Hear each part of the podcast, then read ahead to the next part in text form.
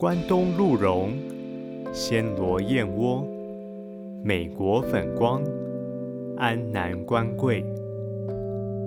欢迎收听中医生活百科，我是中医师吕环义。中医生活百科是用听的养生大补帖，提供真实的健康资讯，为您的健康人生更加分。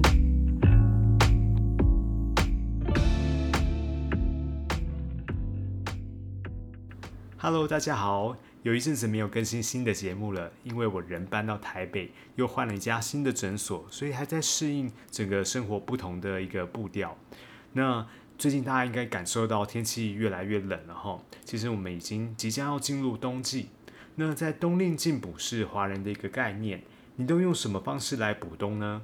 啊，有些人他会选择吃姜母鸭、烧酒鸡，或是药膳羊肉。那在这个冬季的期间呢，哈，餐厅因应民众的需求，会开发各种的药膳食补。每到冬天，经常都看到火锅店人潮满满，有些知名的餐厅不提早定位还吃不到呢。但是你有想过你的身体适合进补吗？或者更精确的问题是，到底要怎么样来补身体呢？以中医的观点，其实有些体质是不适合进补的哦，误补反而会伤身。到底是哪些体质不适合补呢？首先，脾胃湿热的人不适合补。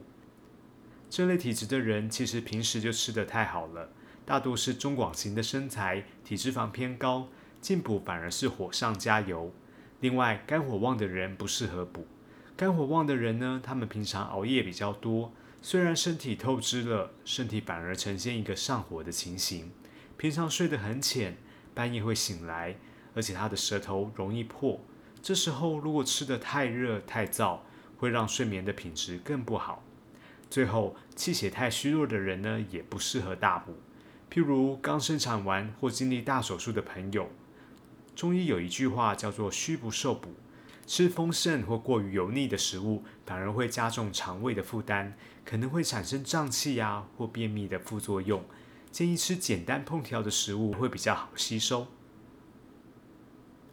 补冬的习俗呢，是源自于物质缺乏的时代，大家平常吃的简单，蛋白质缺乏，所以立冬这一天可以吃的丰盛一点，想说看能不能长一点肉啊，比较不怕冷，好度过寒冷的冬天。那么回到现在，普遍民众都没有吃不饱的问题，反而是食品越做越精致，热量越来越高，所以进补呢就有不同的意义。进补也可以分为温补、平补、凉补。温补呢，就像是药炖排骨这一类的，用些温热驱寒的辛香料啊，譬如茴香、豆蔻、八角、大蒜、老姜等等，甚至加上米酒、麻油，像是姜母鸡。这道料理的目的就是让人吃了全身暖和。而平补其实也是一种选择，可以用萝卜、冬瓜，或是少量的一点生须来炖煮鸡汤，不用热性的药材，但是可以加一些平和的药材。像是大枣、枸杞、山药这样的平补呢，吃下肚是很舒服的。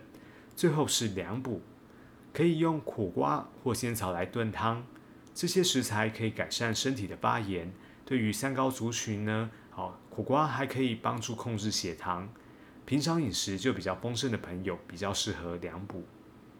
跟各位分享一个我门诊的故事。我有一位病人呢，他叫阿顺，今年六十八岁。他曾经是个大老板，经营一家公司，目前已经交接给第二代了。第一次看诊，他一进诊间坐下来就跟我说，他想吃水煎药，钱不是问题，只要有帮助的你尽量开。我一听到“钱不是问题”这个关键字，我心想这老板实在太豪迈了。耳边好像听到提款机的声音，开始想诊所有什么名贵的药材呢？干脆通通拿出来。不过仔细思考一下，阿顺到底是来看什么的？他告诉我，他一向有吃中药保养的习惯，也略懂中医的养生知识。不过有个困扰他十几年的问题，就是荨麻疹。看了好多的医生，就是一直好不了。他跟我说，他觉得自己一定是太虚太寒了，才会发作荨麻疹。所以他过去经常吃生片啊，用红枣、枸杞来泡茶，还会吃姜黄粉，而且半夜呢，一定是穿袜子睡觉。但是我把了他的脉。非常的细硕有力，这是燥热的体质。所以我跟阿顺说啊，其实你的身体不虚，反而是有一点燥热上火，导致排便不顺畅，清不出去的毒素残留在身体里，就会让你的身体容易发炎，表现的就是荨麻疹，让你浑身发痒。你吃的人参啊、枸杞、红枣，这些不但对你的身体没有帮助，反而让你的体内的发炎呢，久久没办法平息。处方我以清热解毒为目的，选了几味药。重点是加了大黄。阿顺说吃了以后呢，排便变得比较顺畅，皮肤的痒疹反而发作的频率啊和程度都减轻了。如果对中医稍微有了解的人呢，一定听过大黄这味药。它的性味是大苦大寒，是属于清热解毒、通大便的药。有些病呢，就是需要通大便才会快速的改善病况。大黄又有个别名叫做将军，形容它的药效呢是迅速猛烈。一般人都害怕拉肚子，所以我们用大黄这味药呢是非常的小心谨慎。但是你知道大黄也是古代宫廷的御用重药吗？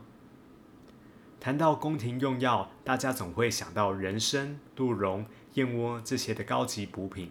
其实大黄呢也在宫廷常被使用哦。寓意为宫廷的皇后、嫔妃、宫女治疗月经失调的症状时候呢，开的处方中也经常有大黄。慈禧太后常服用的保养方通经甘露丸也含有大黄的成分，因为大黄除了通便的作用外呢，还可以促进血液循环和新陈代谢。大黄的使用没有年龄的限制，但是用量要特别的斟酌。翻开清朝宫廷的医案，可以发现，光绪三十三年的时候，慈禧太后已经超过七十岁了，御医们仍然照用大黄补物。而末代皇帝溥仪呢，也曾经在六岁的时候因病用过大黄。道光皇帝的七公主五岁的时候发高烧呢，当时呢用这个大黄的处方剂量还高达一两。从这些例子可以知道，善用大黄可以快速的解决一些危急重症，甚至可以拿来当做预防保养的良药。那么，到底什么样的人适合进补呢？又该怎么补？这里举一些例子给大家。如果是用脑过度的朋友，像考生、上班族，需要经常思考、计划，又常常觉得脑部缺氧、整天嗜睡的人，可以进补天麻鱼头汤。天麻这味中药呢，能够增加脑部的血液循环，搭配鱼头富含 DHA 和卵磷脂，可以帮助大脑修复、预防退化。坊间的药行可以买得到天麻，但最好是切成薄片的。在鱼汤煮好后呢，放几片鹿汤，盖上锅盖焖一下就好。天麻不适合久煮，怕有效成分会挥发。再来，女性朋友，假如平常手脚冰冷的，代表末梢的血液循环不好，每到冬天就需要买很多的暖暖包，口袋放一个，手里握一个。也因为脚冷呢，他们晚上睡觉都没办法马上入眠，要等到被窝温暖后呢，身体也慢慢暖和起来。才能顺利的入睡。这样的朋友可以服用当归羊肉汤。羊肉在中医的理论里面属火，可以补气血，加上当归也有活血生血的功能，但是只能冬天偶尔为之哦，不能经常服用。温补过头反而容易上火。年长者又能怎么补呢？现在很多年长的朋友都有肌少症的问题，肌肉的比例偏少。上下楼梯会感觉全身无力，缺少肌肉其实是个大问题，身体的强度退化，可能一个跌跤就会有骨折的风险。而这群呃年长的朋友呢，是可以服用八珍鸡汤的。八珍是四物和四菌的组合，能够健脾补气，又能够生血，可以帮助年长者长肌肉。建议呢，年长者要多从事一些耐力的运动，像是爬山啊或健走。身体是用进废退的，越使用体能会越好。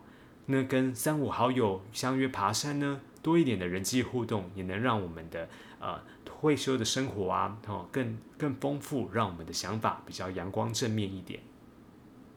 如果是平常免疫力低下、容易反复生病的朋友呢，可以进补黄金虫草鸡汤。你一定听过冬虫夏草，那是个几乎跟黄金一样贵重的名贵药材。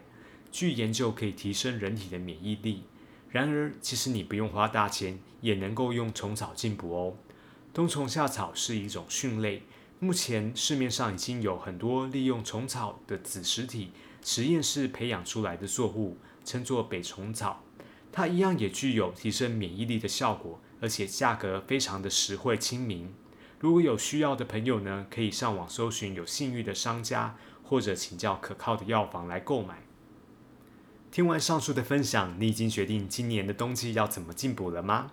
记得进补以前，还是得先明白自己的体质哦，到底自己适不适合进补。而进补呢，不一定都是温补，还有平补和凉补。如果你是平常已经吃得很好的朋友，我建议还是平补就好。用温和的药材，可以参考简单的四神汤，加个鸡腿肉或是小排骨。中医的理论提到“损有余补不足”，意思是减去身体多余的累赘，然后呢要补充身体不足的精气神。真正的健康呢是要身心的平衡，进补的目的也是同样的，千万不要为了进补而进补。也不能透支身体后过度的仰赖进补。健康是靠平日的生活饮食一点一滴的累积。平日如果就有养生的观念，身体自然强健，那么也不怎么样需要进补。各位亲爱的朋友，在这即将进入冬季的时刻呢，千万要把自己照顾好，好不要因为一点的疏忽让自己生病感冒喽。今天的节目到这边进入了尾声。如果你喜欢我的内容，请记得帮我留下五星评价，并把这些健康资讯呢也分享给你最珍爱的亲朋好友。中医生活百科，我们下次见喽，拜拜。